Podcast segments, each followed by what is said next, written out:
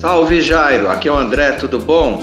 Eu queria saber se todo drink preparado com fruta e cachaça pode ser chamado de caipirinha. É isso mesmo? Muito obrigado, André. É uma boa pergunta.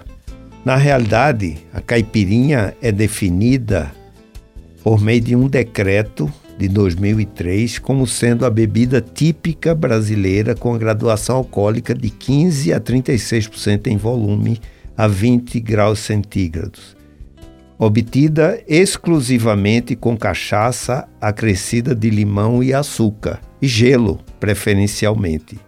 Ou seja, essa é a definição de caipirinha. Normalmente, é na, na linguagem coloquial, nós chamamos de caipirinha com outras frutas, seja de caju, seja de, de lima da Pérsia, mas isso, com base na legislação, é errôneo. Na realidade, esse tipo de drink, né, utilizando outras frutas, podem ser chamados de batidas ou coquetéis de frutas. Né? Ou seja, a caipirinha é feita exclusiva com cachaça limão, açúcar e gelo. Obrigado pela pergunta.